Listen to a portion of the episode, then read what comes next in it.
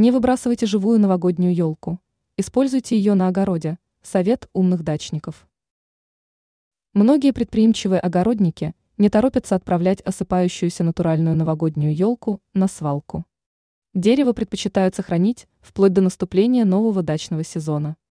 Ученый-агроном Анастасия Коврижных рассказала, чем новогодняя елка может помочь на огороде. По словам эксперта, из данного дерева получается вполне качественное и действенное удобрение. Возьмите на заметку. Коврижных рекомендует сохранить до лета как саму елку, так и ее осыпавшиеся иглы. Как поясняет ученый-агроном, из ветвей можно приготовить подкормку, универсальную для всех огородных культур.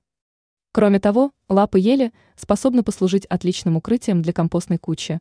Хвойный аромат не позволит неприятному запаху компоста распространяться по участку. Некоторые дачники вовсе задействуют еловые ветки в качестве мульчи, тем самым защищая растения от нападок насекомых-вредителей и грызунов. Ранее мы рассказывали о том, как вырастить большую и сочную морковь.